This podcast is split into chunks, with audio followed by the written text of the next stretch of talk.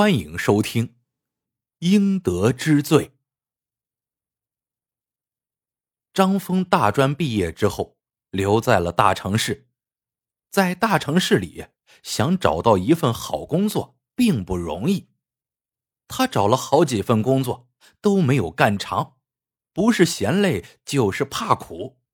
虽然学过计算机，技术却不够好。这种情况下，哪有好工作给他呢？但凡事没有绝对，张峰还真就在网上看到了一则招聘启事，完全符合他的希望。招聘启事的内容大致如下：诚招网络推手，有行业经验者优先，要求文笔好，熟练使用网络社交工具，严格遵守公司制度。底薪五千元，项目操作完成有项目奖金。张峰一拍大腿，这简直是为他量身定制的呀！条件他都符合，而且之前他也就在一家水军性质的公司干过，不过那家公司太抠门了，底薪才两千五百元，项目奖金也总是拖着不发，他只干了半年就不干了。这一行的底薪普遍偏低，都是靠拿项目奖金。底薪这么高的公司，简直就是良心企业呀！张峰立刻拨打电话和对方约定了面试时间。公司在一个中档写字楼里，老板亲自面试。老板是个中年男人，姓王，微胖，看着挺儒雅的。王老板仔细询问了张峰之前的工作经验，包括都参与过哪些项目。张峰说了两个真的，看老板好像不太在意，忽然想起几年前在圈子里听过的一个项目，挺经典的，就随口说：“还有个高中女生霸凌打人的事，领头打人的叫刘丽丽，被打的叫张小月。”当时打人的被网上骂惨了，后来是我们团队和其他团队共同做的项目，成功挽回了那个女生的声誉。这个项目当时挺出名的，圈内人应该都知道。王老板果然来了兴趣。你参与过这个项目啊？确实是个大项目，当时挺轰动的，不错。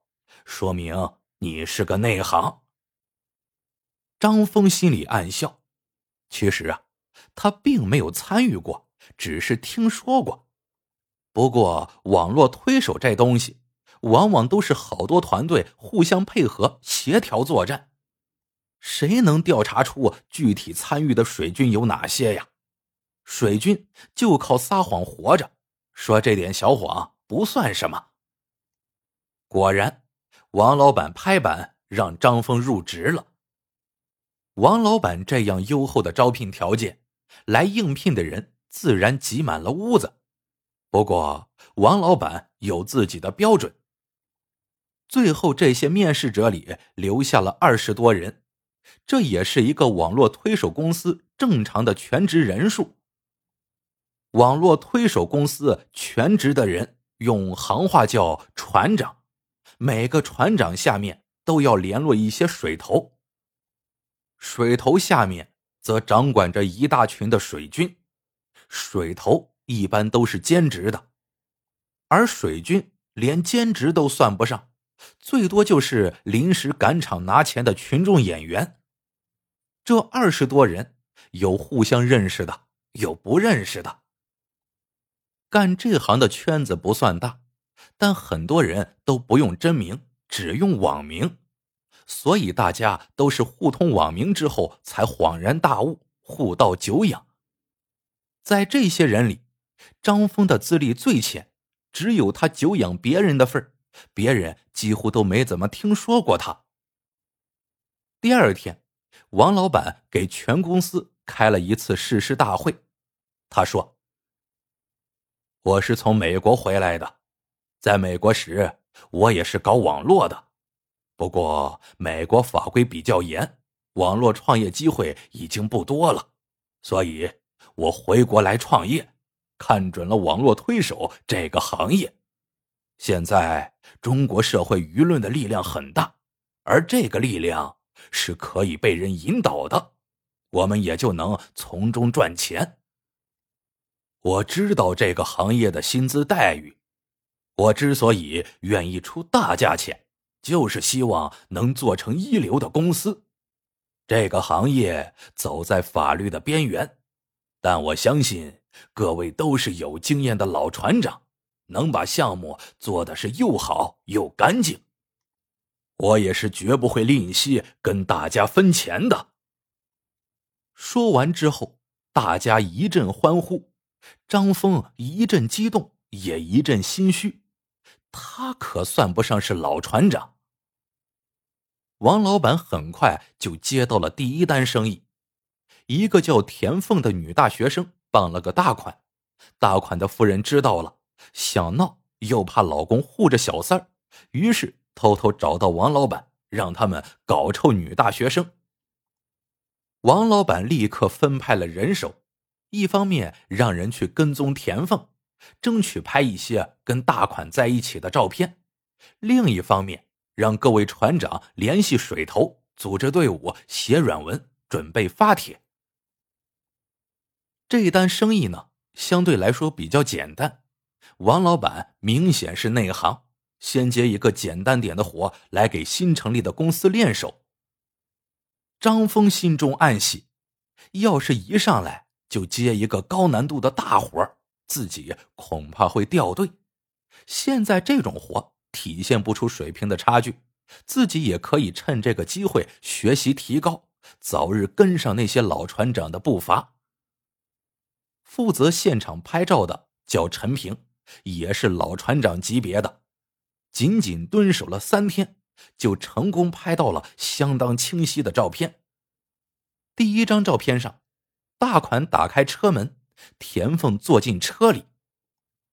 第二张照片上，大款开车，田凤坐在副驾驶座上，大款的一只手放在田凤的腿上。第三张照片那可就厉害了，是大款和田凤一同走进一家情侣酒店的大门。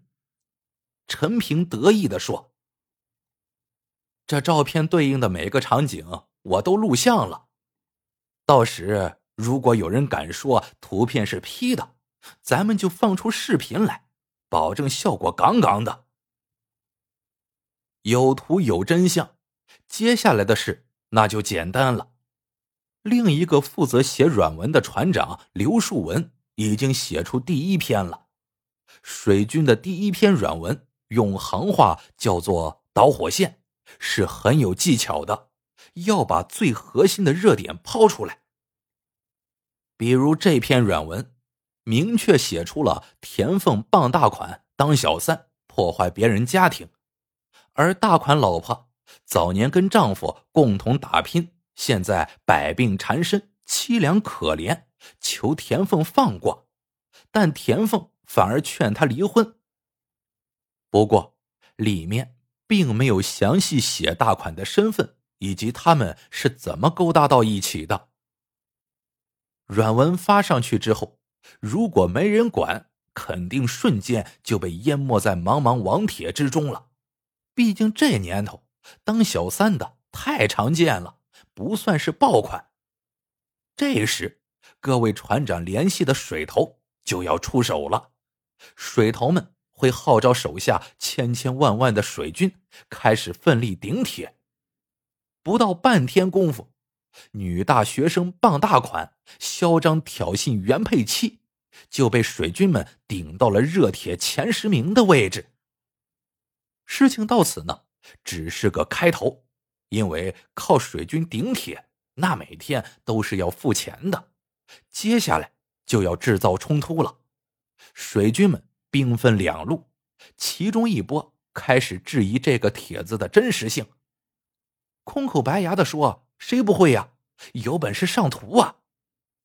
一些网民也跟着喊上了：“对呀，没准儿是污蔑帖呢。”被点名的学校里也有学生看到了，愤怒的转发并评论：“我们学校会有这种人？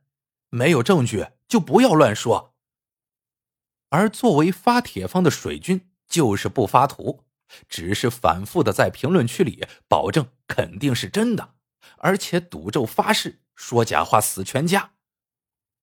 质疑的那些网民一看发帖人没有实锤证据，顿时来劲了，正义感爆棚，觉得自己伸张正义的机会到了。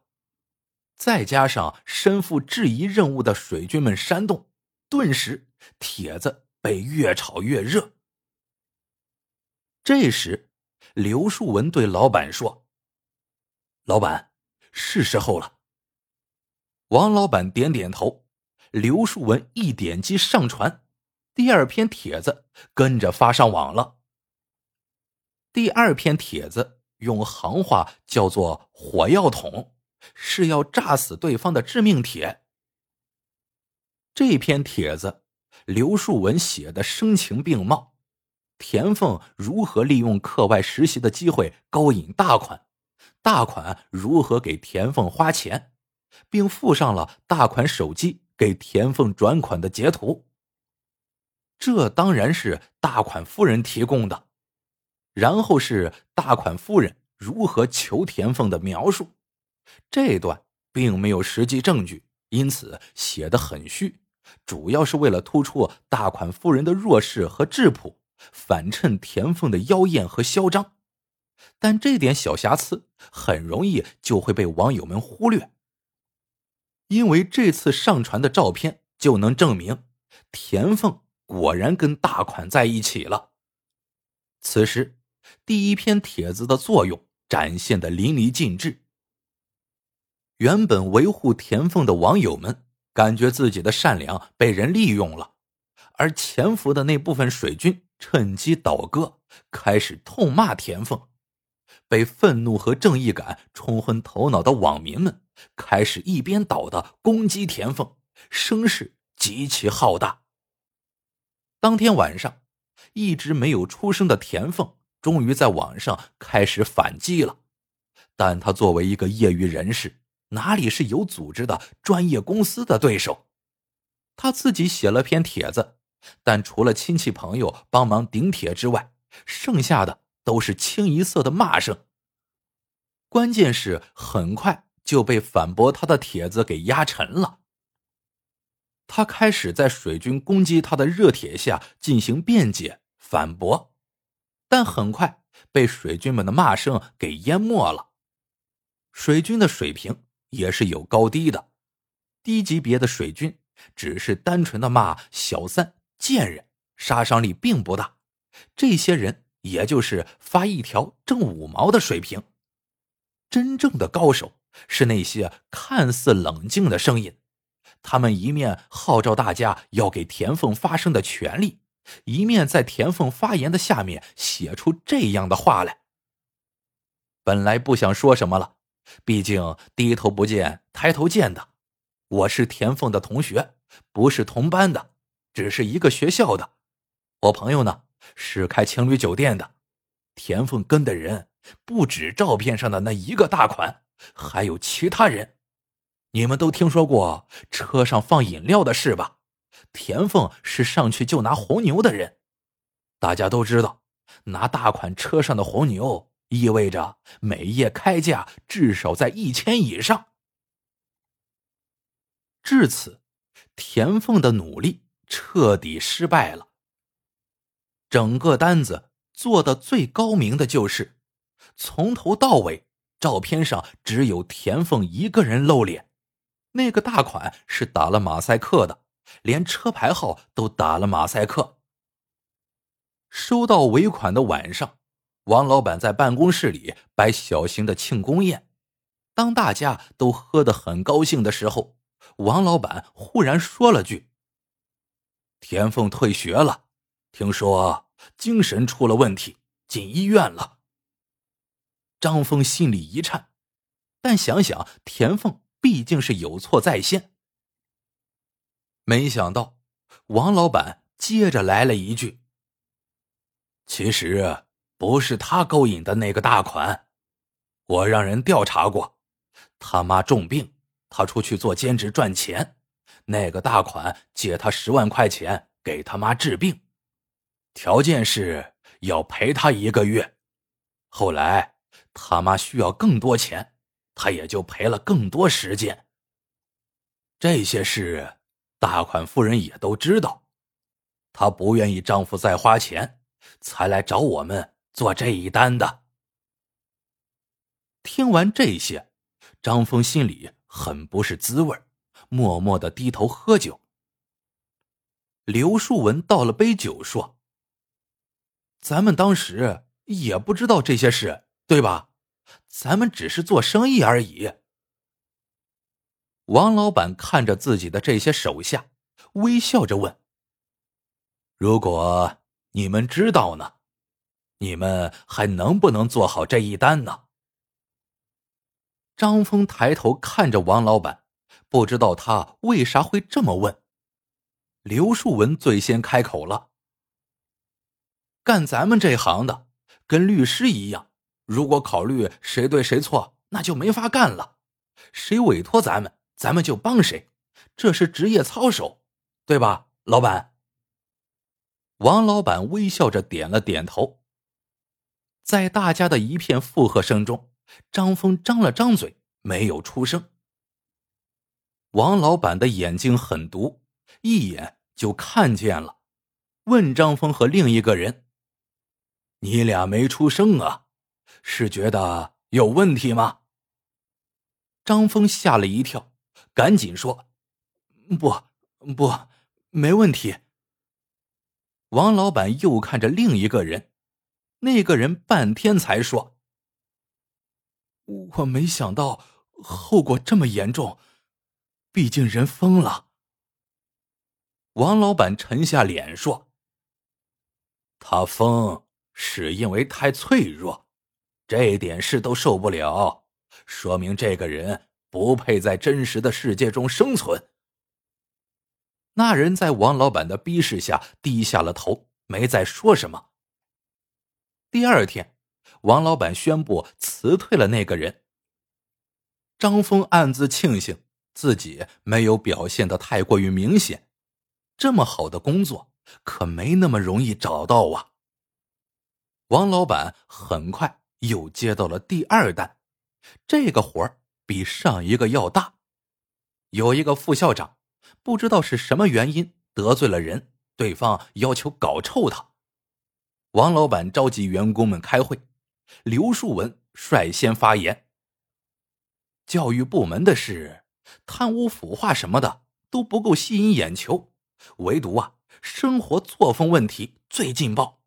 我看就从这里入手。王老板表示赞同。那具体该怎么操作呢？刘树文说：“可以由浅入深，先调查一下这个副校长跟女教师有没有什么暧昧的，这是最普遍的情况。”权色交易嘛，当然，如果这个副校长再有点别的嗜好，那就更好了。王老板若有所思：“你的意思是？”刘树文笑了笑：“如果他对女学生下手，那保证引爆网络。”王老板一拍桌子：“就这么定了。”这事儿还得陈平出马。陈平的确是一个一流的调查员，他在干水军之前干过两年狗仔队，专业能力很强。他以各种方法接近副校长，从副校长的工作地点到生活地点，他都摸得一清二楚，并且拍下了大量的照片和视频。要说这副校长啊，也是倒霉。他的确跟一个刚参加工作的女教师有暧昧关系，虽然很谨慎，但陈平是干什么的？很快就拿到了确实的证据。而学生那边的调查不是太顺利，这是一所小学加初中的学校，年级很多，陈平利用学校附近的小混混，联系上了学校里的不良学生，通过他们打听消息。这些不良学生里有两个女孩，他俩说副校长虽然有点猥琐，但并没有对女学生下过手。最多也就是偶尔检查做操或者是训话的时候碰到胳膊肩膀啥的，感觉没啥不正常的。陈平对王老板汇报之后，王老板点点头说：“那就先从他和女教师的不正当关系入手吧。”网上很快就出现了质疑副校长的帖子，口气是以一个有正义感的老师的名义，跟之前的套路都是一样的，先是文字，没有上图。副校长的反应。要比田凤来得快，而且激烈，迅速在网上做出回应，而且表示要马上报警，要求发帖人公开道歉。殊不知，这就是业余和专业的区别。水军们就等着他的激烈反应呢。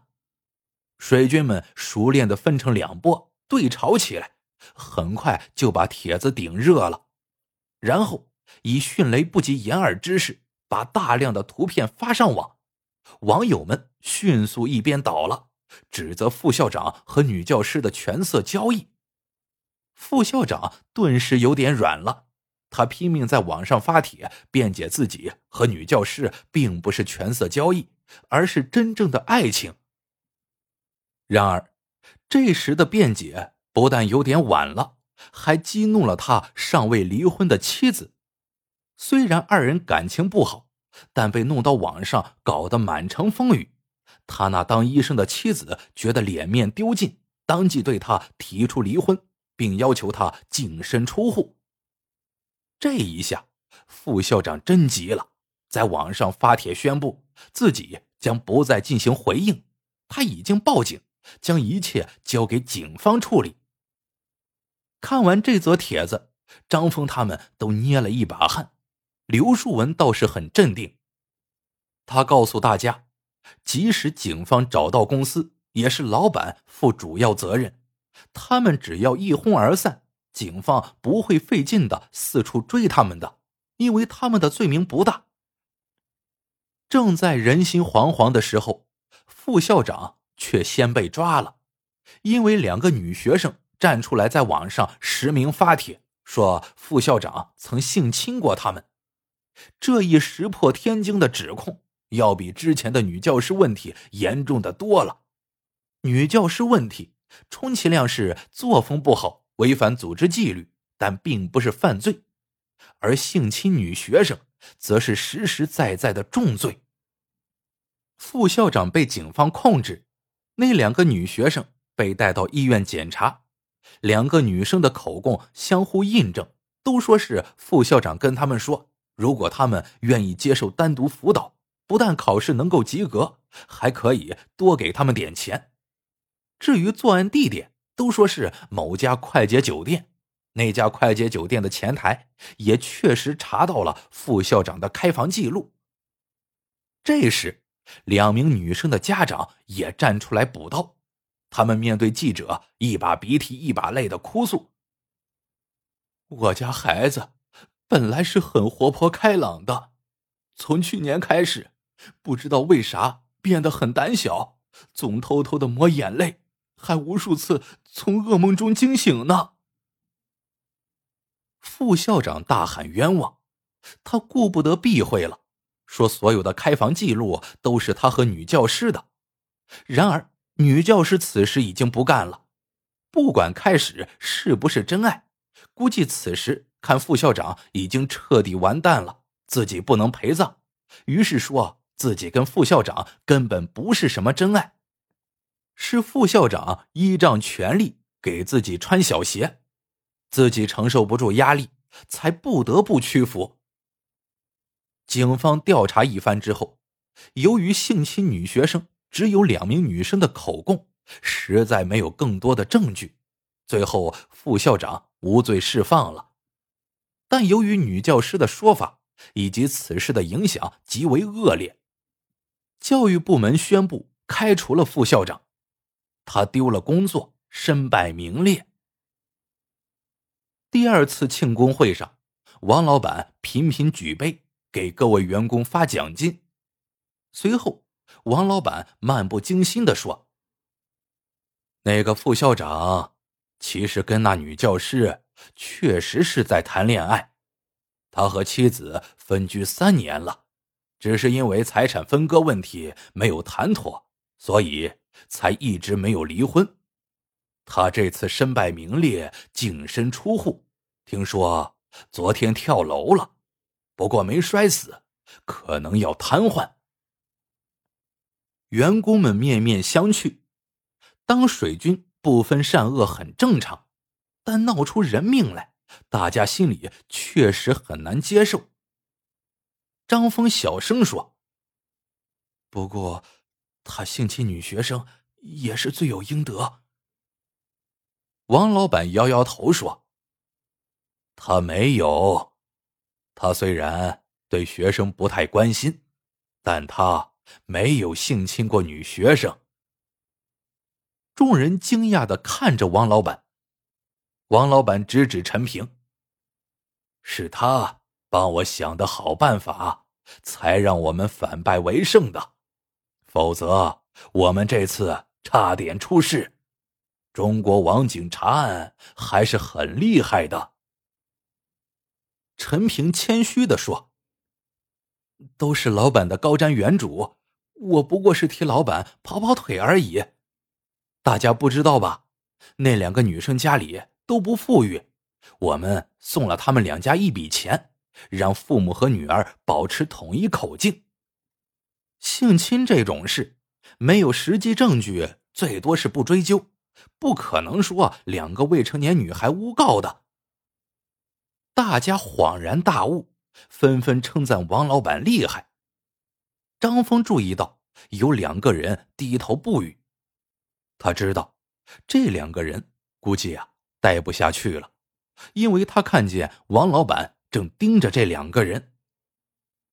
果然，第二天，王老板开除了那两个人，然后宣布了第三个订单。严格来说，这不算是订单，而是一次考核。王老板说：“经过两个订单的考验，大家已经证明了自己，强者基本都留下来了，而弱者……”已经被淘汰了。不过接下来，我准备了一次考试，因为我不一定总在国内，因此我需要一个得力帮手。谁通过这次考试，谁就能有机会成为公司的副总，待遇翻倍。这条件太诱人了，众人顿时都来了劲儿了。但接下来，王老板的话。却让所有人都大吃一惊。王老板拿出一堆资料来说道：“这是你们入职的时候填写的家庭资料，我都已经核查过了，没问题。接下来，我要求你们在网上发帖污蔑你们的家人。”众人面面相觑。王老板举例说。比如刘树文，你刚结婚，我要你在网上说你媳妇不孝顺老人、虐待公婆。刘树文目瞪口呆的看着他。王老板不以为意，回过头对陈平说：“你还没结婚，但父母双全，我要你在网上说你父母嫌贫爱富，人品低下。”导致你无法恋爱。他拿着员工资料，一个个如数家珍，让这个污蔑父母，那个污蔑媳妇，还有污蔑兄弟姐妹的。张峰分得的是自己的哥哥，王老板让他污蔑哥哥好吃懒做，花光父母遗产，导致自己穷苦潦倒。张峰心里发颤，他父母早亡。是哥哥一手把他养大，省吃俭用供他上学。他现在虽然混得不好，但哥哥是没有一点责任的呀。让他到网上指名道姓的污蔑哥哥，他实在是做不到。三天后，考核结果出来了，刘树文以明显优势获胜。他在网上以匿名邻居的身份把媳妇儿骂的是狗血淋头，怎么虐待老人，怎么打老人，全都活灵活现。听说他媳妇儿对老人其实不错，被污蔑后有口难言，气病了。刘树文想尽办法哄着他媳妇儿，才总算没出大事。陈平倒是也写了父母是如何嫌贫爱富赶走了准儿媳妇儿，但看起来还是比较心虚，不像以往的文章那么出彩，也并没有图文并茂，最后败给了刘树文。其他人有写的，也有没写的，基本都是敷衍了事。王老板开除了三个没有写的，像张峰这样，虽然写了。但十分含糊其辞的，没有辞退，但当然也没啥好成绩。最终，刘树文成了副总，待遇翻了一番，干劲儿更足了。王老板通过这次考验，保留了最骨干的团队，他放手一搏，接了个真正的大活儿。这个大活儿之所以大，是因为要对付的人。非同一般，这是一个女老板，四十多岁，经营一家酒店和一个工程建筑公司，家里有钱自不必说。关键是这女老板的丈夫是本市住建局的副局长，这可是实权人物啊。那些房地产企业都得求着副局长办事呢，女老板的工程建筑公司自然不愁活干。那家酒店自然也是房地产企业定点消费的地方。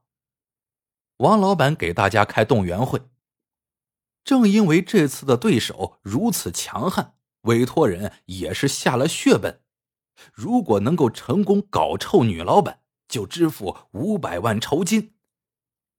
王老板决定奋力一搏，反正是水军嘛，淹谁都是淹。舍不得孩子套不住狼。以刘树文和陈平为首的船长们都有点心虚，他们从没对付过这样的人。不过王老板说，只要这个项目顺利完成，他会拿出一半酬金来分给大家，表现突出的额外重奖。重赏之下必有勇夫，大家很快鼓起了干劲儿。这种战役不能像之前的小项目那样快速动手，光是搜集资料就要很长时间。陈平充分发挥了自己的特长，找了一个曾经一块当狗仔的同伴，互相配合，二十四小时盯着女老板。刘树文曾经提过，要不要同时盯着副局长，否则到时他出手保护媳妇儿可能会不好办。王老板说：“他应该不敢那么明目张胆，只要坐实女老板的丑闻，他可能第一时间就会离婚撇清关系。女老板的生意已成规模，亲自出门办事的机会并不多，只不过在陈平极其敬业的蹲守下，还是有所收获。”他和一个房地产老总谈工程生意，那老板本来有一个熟悉的工程队，十分犹豫。女老板不冷不热的说：“你别以为拿到地了，这房子就一定是你的了。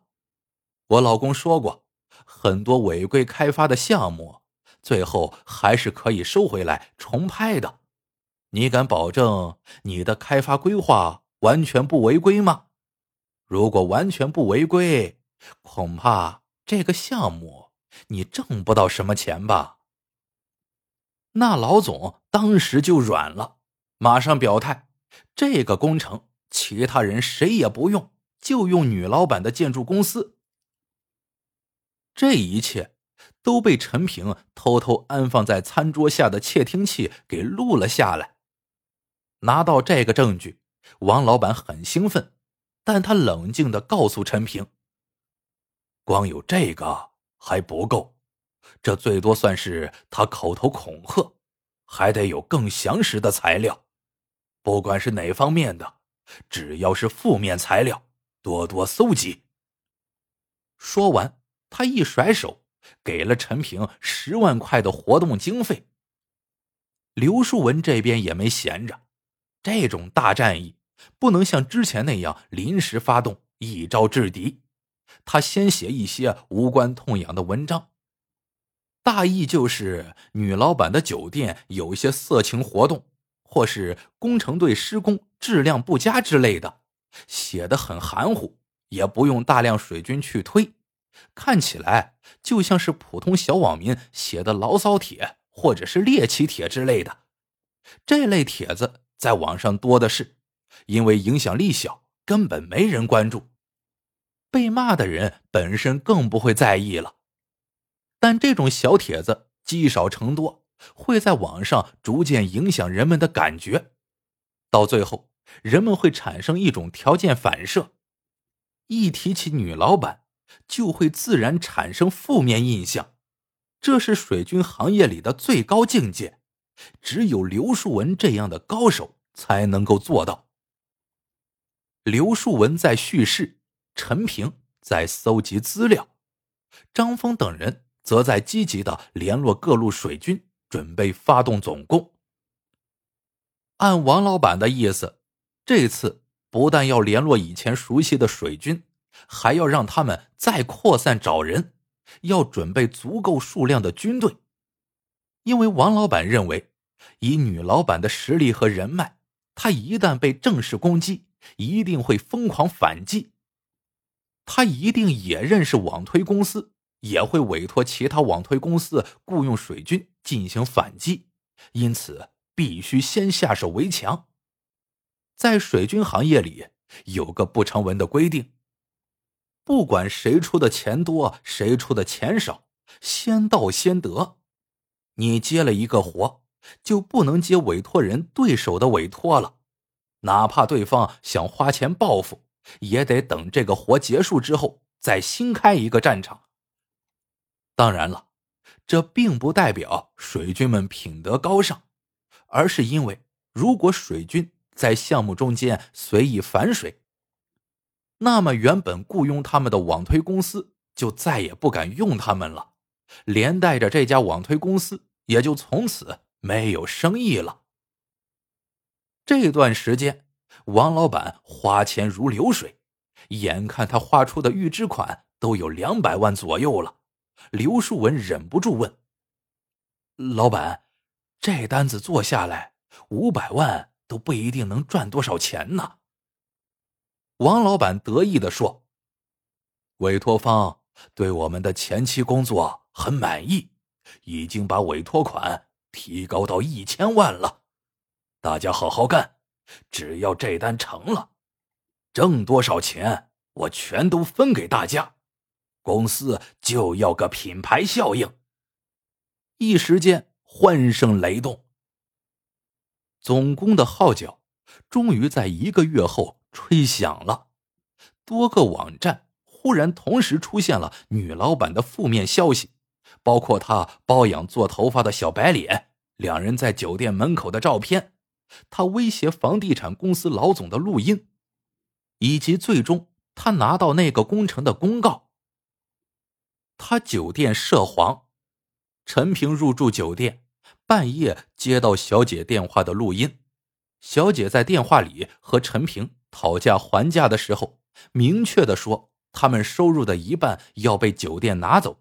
要求陈平多付点小费。他工程队施工涉嫌偷工减料，以次充好，有入住他施工的保障房小区居民的联名上访信为证。准备了一个多月的部队，一进宫就如排山倒海之势。女老板的反应不出所料，她迅速动用了多方人脉，一面是报了警，让警方。调查发帖人，另一面也找了网推公司，在网上发动反击。由于王老板的网帖都是通过国外服务器转了好几次的，警方在短时间内也找不到发帖人的地址。女老板仓促间找的这个网推公司，由于准备不足，水军数量有限，也只能狼狈防守，节节败退。最关键的是，之前刘树文埋藏下的那些不起眼但数量巨大的帖子，忽然都被水军们翻了出来，带动了整个网民的情绪。本来女老板和住建局长的家庭组合就很是敏感的。网络上仇富的网民多的是，人肉搜索一旦开始就停不下来，每天网上都有新的负面证据出现，狂奔的列车已经不需要王老板再推动了，根本就停不下来。那些上访多年但一直没有得到重视的保障房小区居民，趁机再次掀起攻势，跑到政府门口拉横幅。那个副局长还没等组织找他谈话，就火速和女老板离婚了，理由是感情不和，而且女方有婚外情。水军再一次掀起了舆论的狂潮，女老板因为商业犯罪、涉黄、非法施工等多项罪名被调查抓捕，副局长虽然表态及时，但因为被网民扒出名下有别墅。也被暂时停职，交代财产来源。他陷入了一个尴尬的局面。如果说财产是妻子的，那么就等于承认之前默许妻子利用他的名义进行谋财。如果说财产是自己的，又无法交代靠自己的收入如何买得起别墅。王老板可谓是大获全胜。不过也有不利的地方，那就是警方的调查越来越逼近了。这次的动静闹得太大，警方注意到了最初的舆论来源，他们怀疑有水军参与，网警们正在全力调查。刘树文认为，最多再过一星期，警方就有可能找到公司。王老板在公司里。召开了第三次庆功会，给大家吃了定心丸。大家放心，这家公司的法人是我，实际主持的人也是我。就算是出了什么事，也与大家无关。大家放心啊，咱们的事业才刚刚开始。今天庆功会后，我会把奖金发给大家，然后大家可以躲起来。警方不会找到你们，他们即使是找到我，也没什么证据，最多也就拘留半个月。一个月后，我会关闭这家公司，然后新开一家，大家到时候重新聚在一起，一起发展，一起发财。大家纷纷欢呼起来。王老板让大家站成一排。拿出用报纸包好的一摞摞现金，又开了一瓶红酒，开始挨个敬酒。第一个当然是刘树文，厚厚的一摞钱放在刘树文面前，刘树文激动的眼眶发红，端起酒杯跟王老板一饮而尽。第二个当然是陈平，他的钱比刘树文少，但也很可观。陈平也是一饮而尽。接下来是第三号人物。不用王老板吩咐，大家很清楚自己在公司的地位，从高到低排好了队。大家发现，王老板敬酒也很有意思。刘树文是满满一杯，陈平是一杯略少点，第三位更少点，一个比一个少。当然。相应的钱也是一个比一个薄。排在最后的是张峰，王老板给他的杯子里倒了浅浅一杯底，给了他薄薄的一个纸包，看了看他。张峰叹了口气，喝了酒，心想：算了吧，这碗饭不好吃，等解散后去找个正经的活吧，再苦再累也好过这种昧着良心又提心吊胆的日子。此时气氛达到了最高潮，大家欢呼雀跃。王老板坐在老板椅上，微笑着看着大家，不知在想什么。这时，陈平终于按捺不住激动的心情，偷偷撕开了自己的纸包。突然，他愣了一下。像是不敢相信自己的眼睛，揉了揉，又撕开了一点，顿时惊叫起来：“是冥币！”公司里一下子安静下来，大家愣愣的看着陈平手里的纸包。确实，那里面整齐包裹着的，居然是一沓冥币，面额倒是巨大，好几亿呀！大家顾不上问老板。纷纷撕开自己的纸包，连张峰也撕开了自己薄的可怜的纸包。果然，大家清一色的都是冥币。刘树文拼命压着怒火，问道：“老板，是和我们开玩笑吧？哈哈，是吗？”大家也跟着笑了两声，但很快就不笑了。因为所有人都看到，王老板脸上带着明显的冷笑。开玩笑？不，不是玩笑。干咱们这行的，一句话就能杀死人，怎么能随便开玩笑呢？这钱是送给你们路上花的。刘树文把冥币摔在地上。你给老子说清楚，你挣了那么多钱，现在想独吞是不是？王老板摇摇头说：“我没挣到钱，这三个单子都是我委托你们干的，花的所有钱都是我的，我的积蓄已经花完了，只能买点冥币送给你们了。”刘树文冲上去抓住王老板的衬衣领子，咬牙切齿道：“你耍我，图什么？”王老板冷笑的看着他。刘树文忽然神情古怪的慢慢倒在地上，然后捂住肚子，喘着粗气说：“酒里有毒。”大家很快都感到腹内剧痛，个个全身无力的瘫在地上。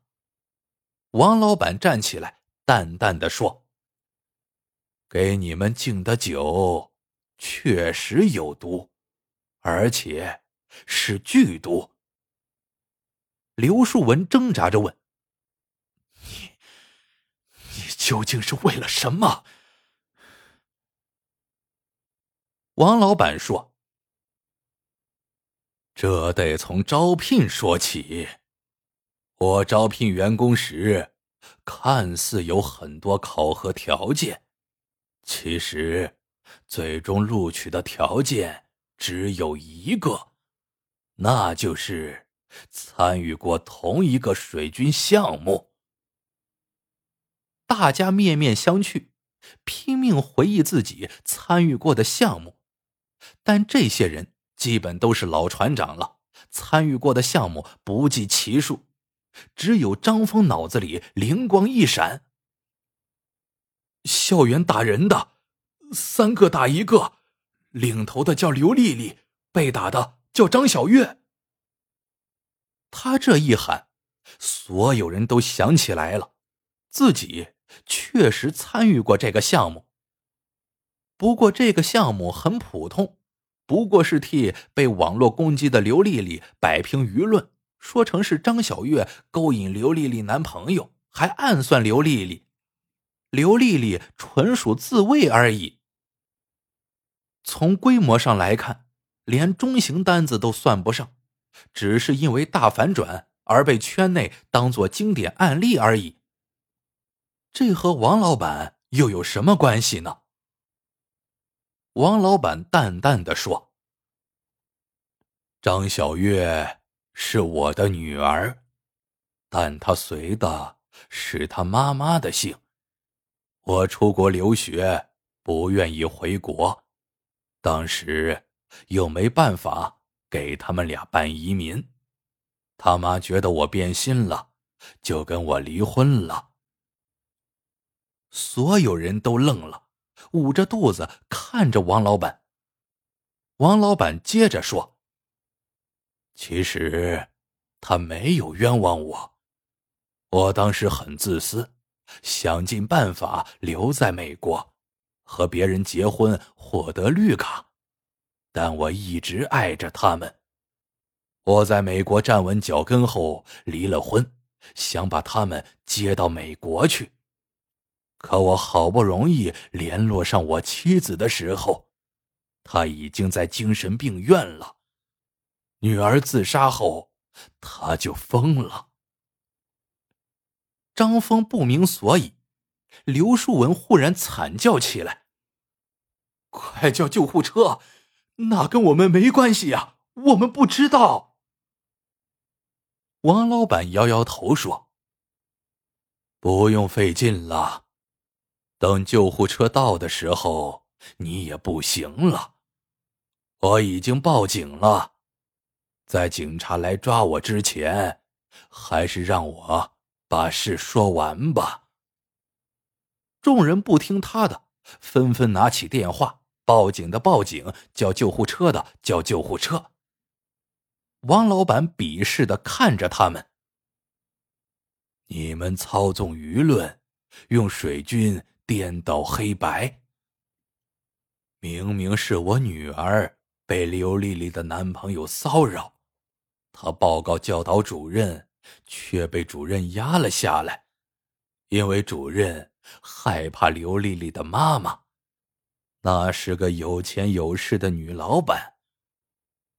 刘丽丽打了我女儿，主任也当作没看见。还在后来记者采访的时候说是我女儿主动挑衅。那女老板最终回报了他，把他调去另一所学校当了副校长。刘树文已经说不出话来了，其他人也满地打滚。张峰喝的酒最少，中毒最轻，他挣扎着问：“那田凤呢？”她是谁？王老板说：“她是个趋炎附势的女孩，本来是我女儿的小学同学，但上初中后就贴上了有钱有势的刘丽丽。刘丽丽打我女儿的时候，她竟然抓住我女儿的手，你说这还是人吗？”王老板的声音发颤，带着哭腔，好像看见了当时的情景。张峰看过那段录像，那是别人录的，最终被刘丽丽家花钱买了下来，没有发布。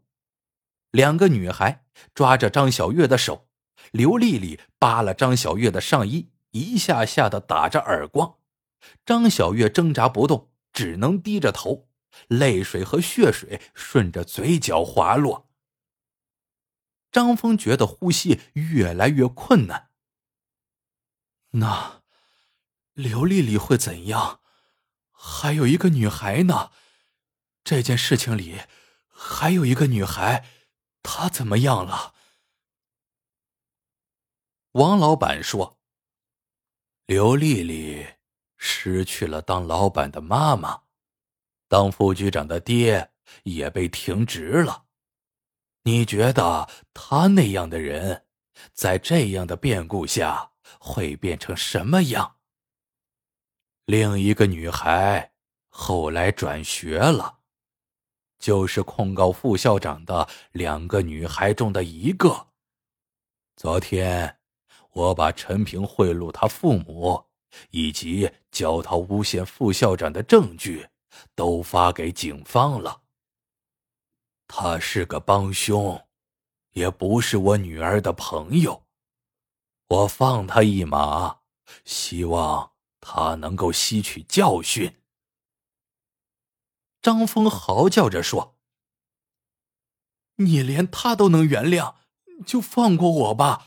我没有参与过那个项目。”王老板喘着气说：“我知道，我给过你们机会，每一次庆功会，我都会挑选出良心发现的人放走，哪怕在这最后一次行动前。”我安排那样一次没有人性的考核，也是要放走那些虽然参与害死我女儿，但可能并不知道事情真相、良心未泯的人。张峰哭了，他想起了自己写的那篇帖子，虽然他知道没人会注意，也知道哥哥根本就看不见，但他。毕竟还是写了，他丢掉了做人的良心。王老板的额头已经满是冷汗，但他努力维持着平衡。我按照你们的罪恶程度，给你们倒了不同分量的毒酒，这是你们的应得之罪。这毒虽然剧烈。但因为量有不同，我想，也许有的能够活过来，有的会死。看天意吧。张峰还想说点什么，但他只觉得头晕目眩，其他人也早已经发不出声音了。窗外。传来了警车的呼啸声和救护车的声音。张峰在最后的意识里，只有王老板痛苦的声音。整件事情的来龙去脉，我已经留了录像给警方。这毒是我在美国研究的，发作时确实很疼啊。陪着你们喝酒，也是我的应得之罪。我的罪，是我丢下了小月。如果他有爸爸，也许就不会那么受欺负。你们所受的痛苦加在一起，也比不上那天晚上的小月。我不知道。他当时有多痛苦，永远也不可能知道了。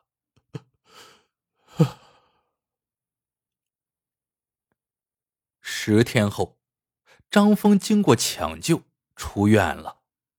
公司里十几个人里，除了王老板，只死了一个，那就是刘树文，其他人都活过来了。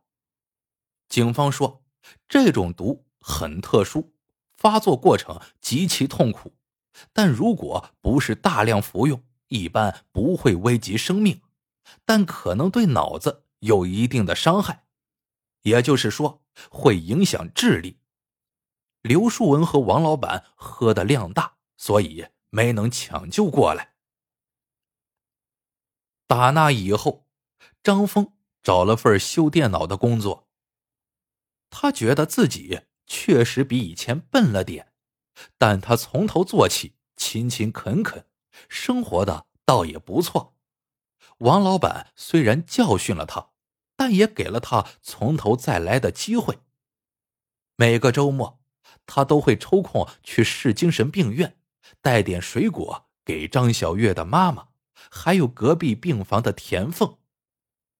他不知道自己这样做算什么。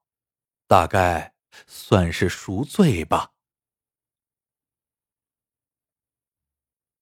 好了，这个故事到这里就结束了。长篇故事录制不易，喜欢的小伙伴请记得点赞、评论、收藏。感谢您的收听，我们下个故事见。